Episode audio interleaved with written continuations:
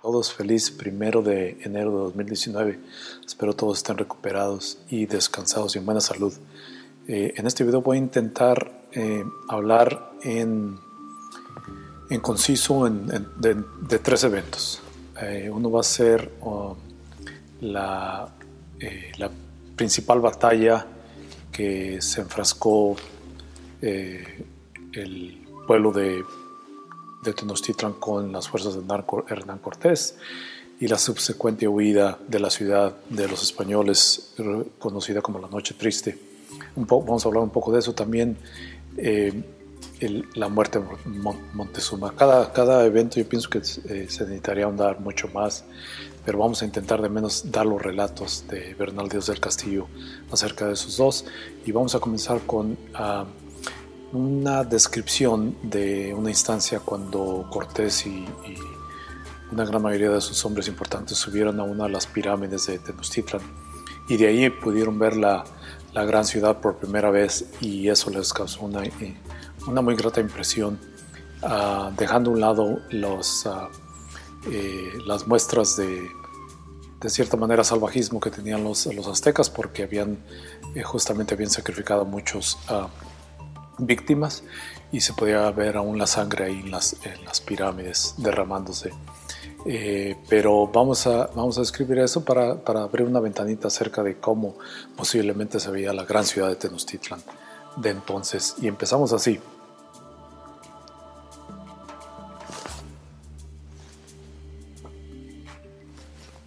Cuando llegamos cerca del Gran Q, eh, Bernal del Castillo eh, lo, lo, lo, llama como Q, que era la, una de las pirámides.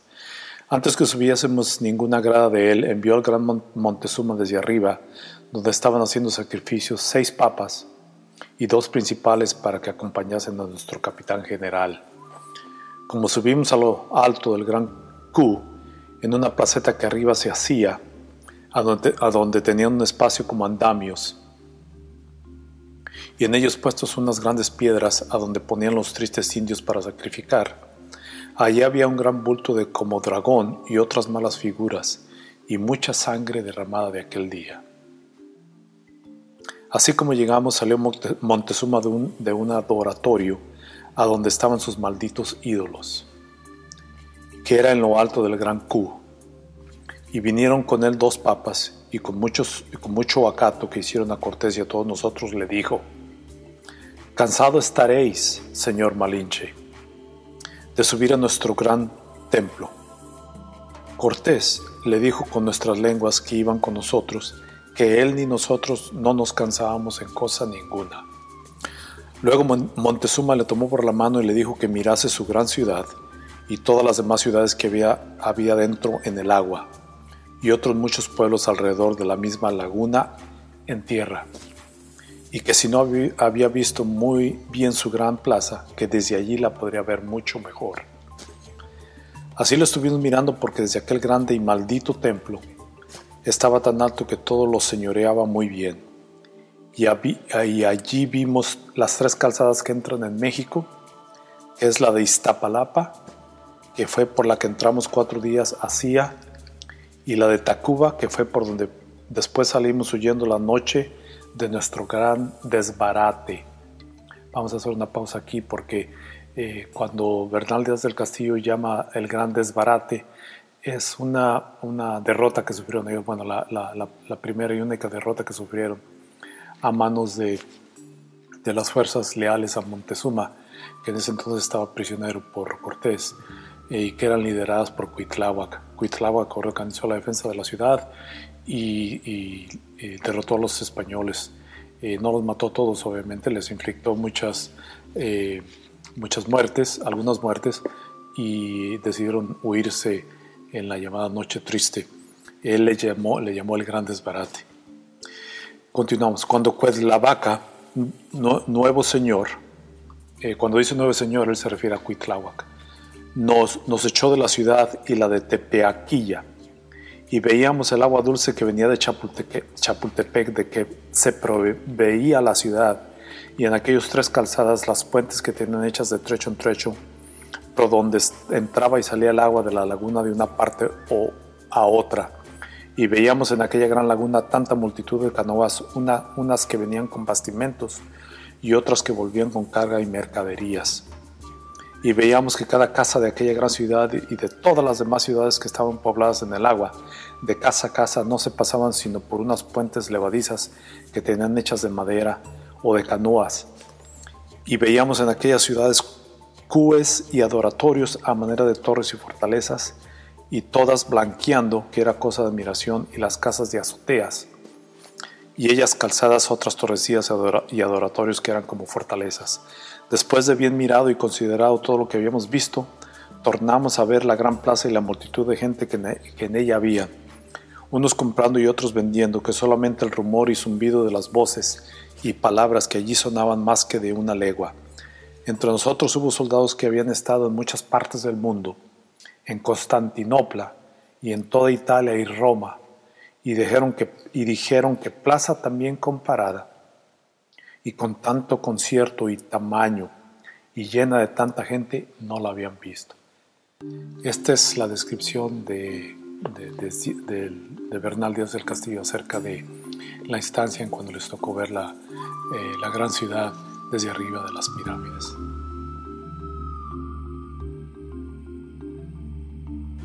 En el video anterior habíamos relatado cómo este, casi de, suerte los españoles habían ya instalados ahí en el, en el Palacio de Moctezuma habían descubierto ah, un fabuloso tesoro que lo vieron brevemente, pero eh, les causó gran impacto, obviamente, la, enorme riqueza de esas, de esas joyas eh, y les despertó su gran ambición que tenían. Ah, aquí voy a, relatar cómo fue que lo, que lo descubrieron después. Eh, vamos a hablar muy poquito de eso eh, porque ya lo habíamos ah, mencionado, eh, cómo ese tesoro, ese fabuloso tesoro que, que lo tuvieron en sus manos. después de la huida en la noche triste y su subsecuente regreso a la ciudad de Tenochtitlan, no lo, nunca más lo pudieron encontrar. Pero aquí relata Bernal Díaz de Castillo cómo fue que, que, que lo vieron otra vez cómo fue que lo descubrieron y cómo fue que, se hicieron de él. Eh, aquí lo vamos a, relatar. Pues estando que estábamos en aquellos aposentos, como somos de tal calidad y todo lo trascendemos y queremos saber, cuando mirábamos a donde mejor y en más convenible parte habíamos de hacer el altar, dos de nuestros soldados, que uno de ellos era carpintero de lo blanco, que se decía Alonso Yáñez, Vieron en una pared como señal que había sido puerta y estaba cerrada y muy bien encalada y bruñida. Y teníamos relación que en aquel aposento tenía Montezuma el tesoro de su padre. Sospechósese que estaría en aquella sala y el Yáñez lo dijo a Juan Velázquez de León y a Francisco de Lugo y aquellos capitanes se lo dijeron a Cortés y secretamente se abrió la puerta. Cuando fue abierta y Cortés con ciertos capitanes entraron primero dentro y vieron tanto número de joyas de oro y en planchas y tejuelos, muchos y piedras de chalchihuis y otras muy grandes riquezas, riquezas quedaron suspensas.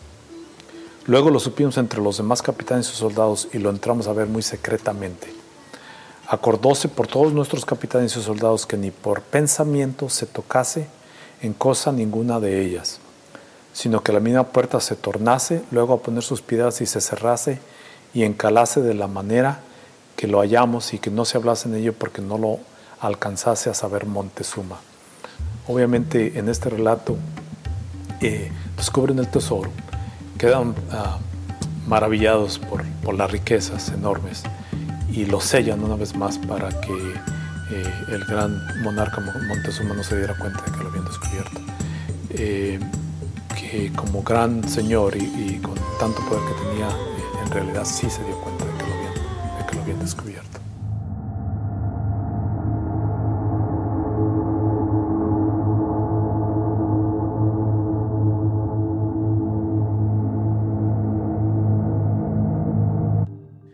El más principal evento que, ah, que procedió a influir a Cortés para mandar a ser prisionero a Montezuma fue la muerte del capitán Juan de Escalante.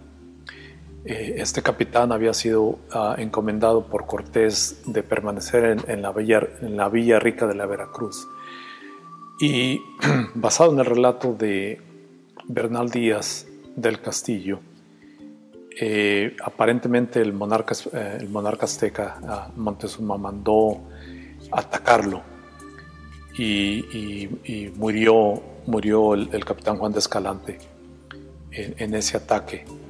Eh, Cortés mandó a algunos de sus capitanes a cerciorarse, se llevaron algunos soldados, se fueron al puerto, bueno, a la región de lo que ahora se conoce como el puerto de Veracruz y confirmaron que sí, en, realidad ah, habían sido atacados eh, por unos mexicanos, era lo que los, los indios ah, aliados a, a, Cortés le habían informado. Eh, llegaron con la noticia de regreso a, Cortés en Tenochtitlan. Cortés se enfureció eh, y mandó a ser prisionero a Montezuma. Eh, muchos de sus soldados estaban un poco temerosos al, saber que Cortés eh, había hecho eso y le hacían ver que Montezuma los había tratado muy bien, que realmente había demostrado que los quería y que sería muy riesgoso el, hacerlo en, realidad prisionero. cuando Cortés da la orden, eh, Montezuma eh, se pone muy nervioso, eh, se pone muy consternado, le, pide a Cortés que no lo haga, que no lo, que no lo mande a ser prisionero, que tome en su lugar a dos de sus hijas, que por favor las cuide, y a otro familiar que ahorita no, no, me, no me, acuerdo qué parentesco tenía, tenía con Montezuma, pero me acuerdo de sus dos hijas. Esta súplica de Montezuma era, era para hacerle ver a, Cortés que si eh, decidía hacerlo a él, prisionero, al monarca azteca, que eh, sus, ah, eh, sus fuerzas, sus, guerreros, su ejército, sus mexicanos, se iban a levantar en armas y que los iban a destrozar.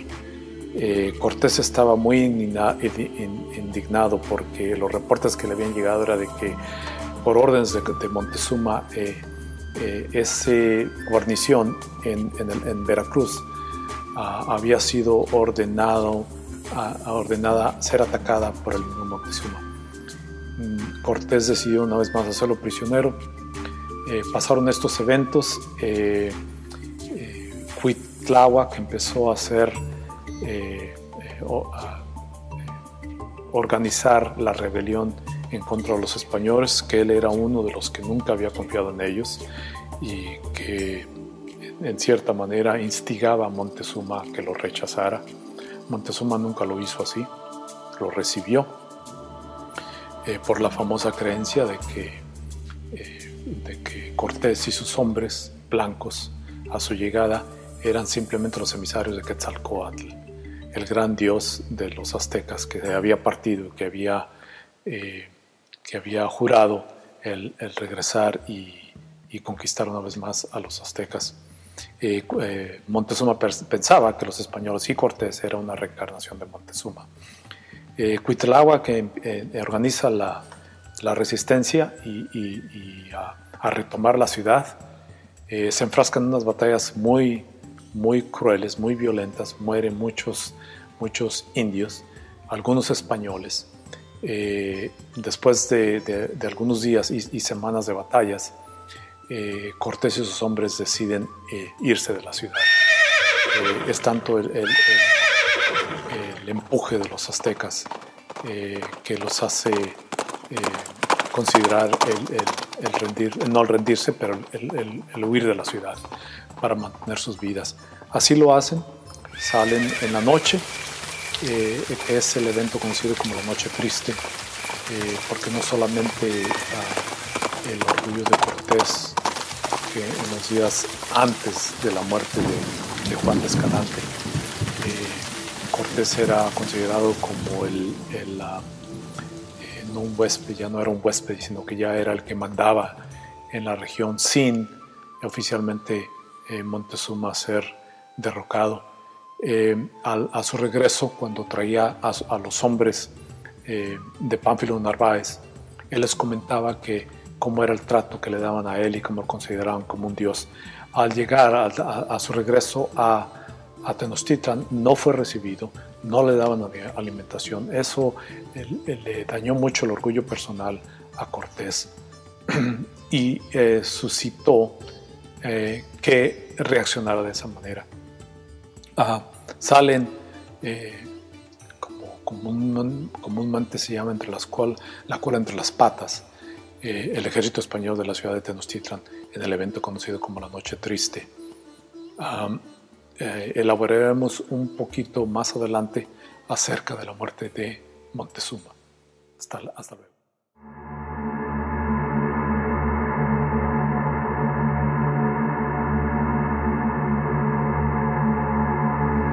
La muerte de Montezuma. existe eh, versiones no confirmadas que relatan de diferente manera la posible muerte de Montezuma. Eh, no quisiera enumerar eh, todas, pero obviamente la que yo voy a dar lectura es la, versión de Bernal Díaz del Castillo. Eh, y lo, dice, lo describe de esta manera. Esto es ya después de la rebeldía de Cuitláhuac contra los españoles y las, ah, ah, el número de batallas que tuvieron contra los españoles y cómo los forzaron a huir de la ciudad en el evento llamado como la Noche Triste. Eh, Así describe la muerte del azteca, Montezuma.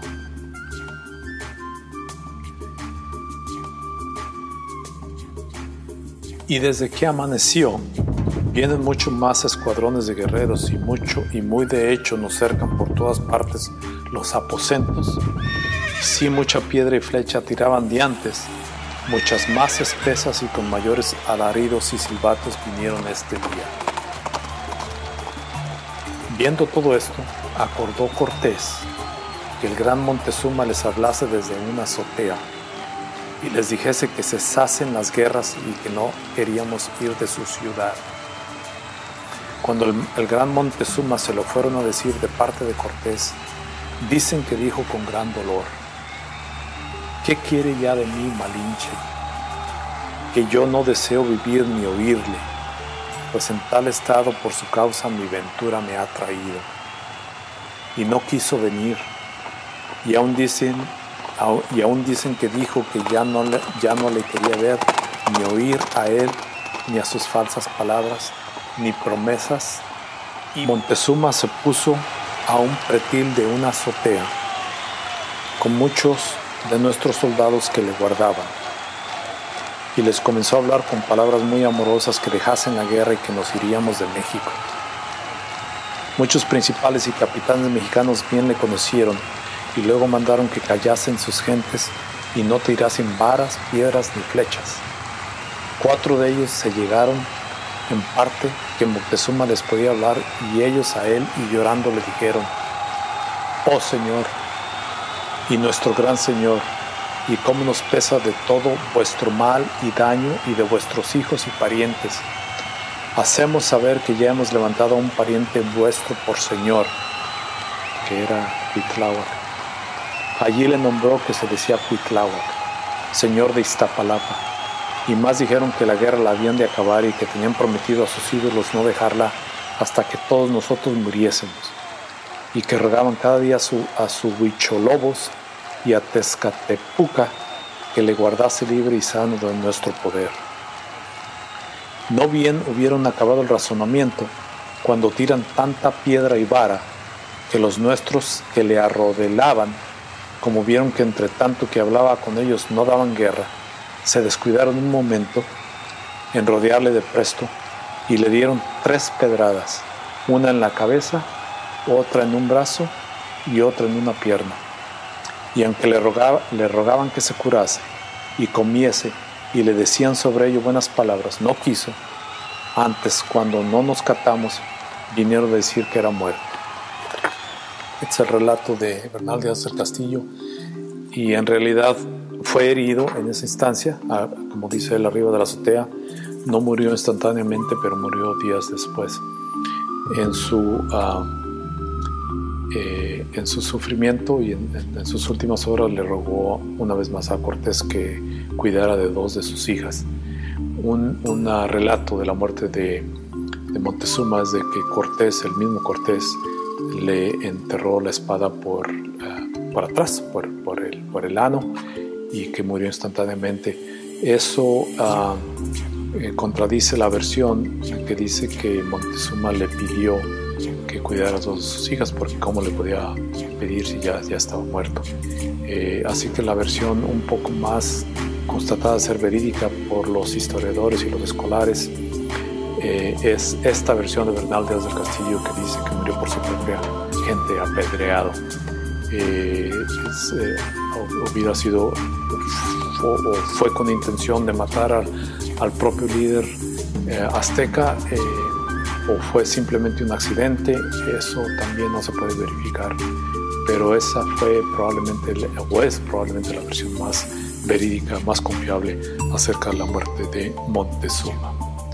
Eh, seguiremos con el relato. y hablaremos un poquito de los sucesos que pasaron después de la, de la conquista de Tenochtitlan, un poco en, manera general, pero hablaremos eh, en cómo esos sucesos eh, iniciaron la construcción, la destrucción y la construcción. La destrucción de los, de los templos ah, aztecas y de la ciudad de Tenochtitlan y la construcción de la de las catedrales, eh, templos eh, de los aztecas y edificios, incluyendo el Palacio Nacional, etcétera, etcétera, que eh, pusieron fin a, la vasta cultura azteca y dio nación a la gran nación mestiza que es México. Saludo, nos vemos pronto.